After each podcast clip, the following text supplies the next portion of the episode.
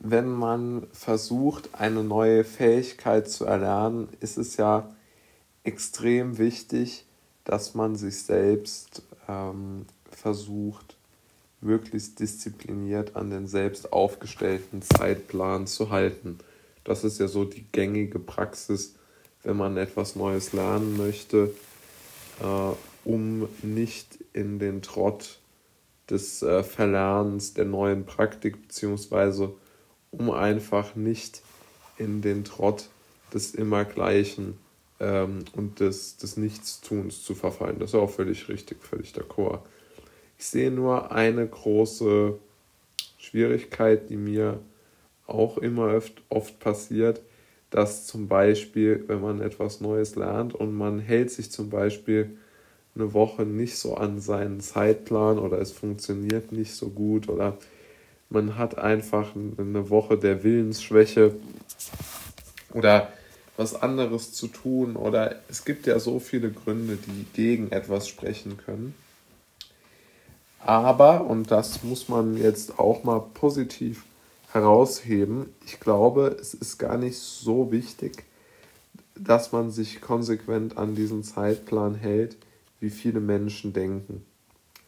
Ich denke, es ist wesentlich, wesentlich wichtiger, dass man nicht sofort sagt, hm, ich bin zu schwach ich ähm, bin nicht äh, gut genug oder so, wenn man auf einen solchen Widerstand trifft, den man selbst verursacht, wobei man alle Widerstände selbst verursacht, sondern dass man einfach probiert, weiter zu kämpfen, weiterzumachen und so diesen,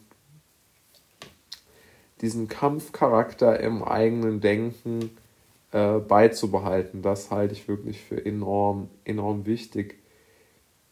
Ähm, natürlich geht es auch dann noch weiter und man kann sich da vieles überlegen.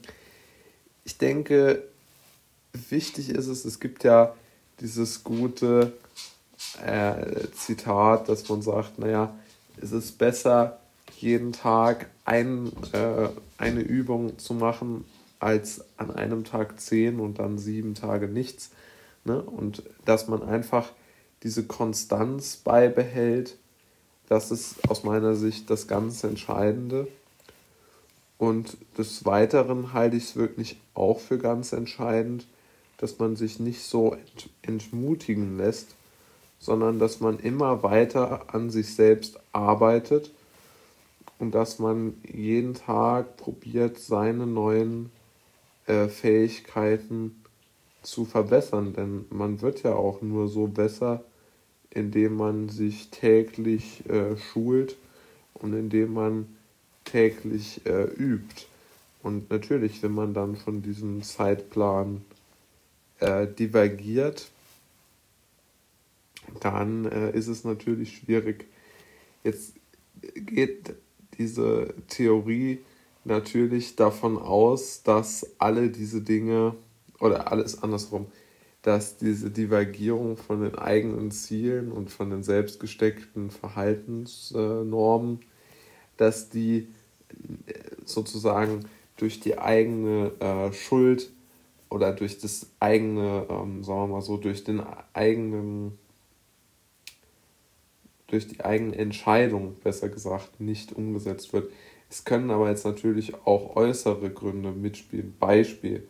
Es waren ja jetzt die Sportanlagen fast ein halb oder über ein halbes Jahr geschlossen. Wenn ich mir jetzt natürlich vorgenommen habe, jeden Tag ins Fitnessstudio zu gehen, konnte ich das nicht umsetzen.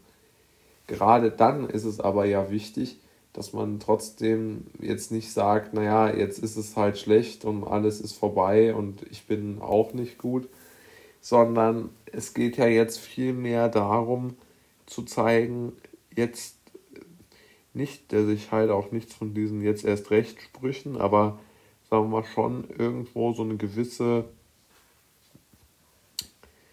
ähm, Affinität auch für das Gegenteil beziehungsweise für äh, die gegenteilige Ausrichtung der eigenen ähm, Person äh, anzu, anzutreten. Ja, also dass man einfach sagt, okay, ich habe jetzt was, was mich an mir stört und ich probiere das über einen Zeitraum X zu verändern. Das macht ja vermutlich schon noch einen großen Unterschied über, über den Zeitraum, wenn ich probiere, mich in eine Richtung zu verändern, die mir gut gefällt.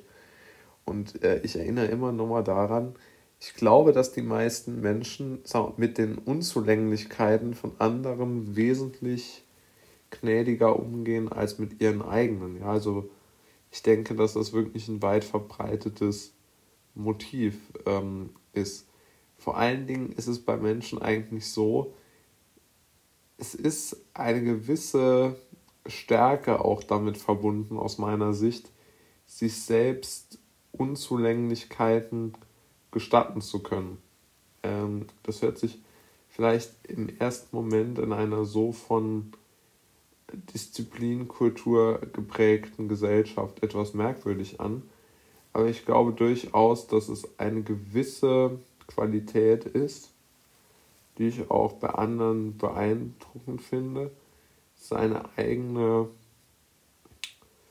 sagen wir mal so, seinen eigenen, seine eigenen, nicht unbedingt Fehler, aber seine eigenen Unzulänglichkeiten so mit einem gewissen ja, Lächeln auch nicht unbedingt hinzunehmen, im Sinne von zu akzeptieren, aber jetzt nicht als, als Basis der eigenen Bewertung zu nehmen. Und ich muss schon sagen, das ist eine hervorragende Sache. Und äh, darum geht es natürlich auch immer. Und äh, wir sehen das natürlich. Ähm, ich glaube, wir sehen uns selbst immer auch zu kritisch, sondern ich glaube, so eine gewisse, gewisse Portion, ich glaube, Selbstvertrauen impliziert auch in einer gewissen Portion, dass man sich selbst etwas gestatten kann. Das ist eigentlich so die Kernaussage, die ich an diesen Disziplingründen äh, herleiten wollte.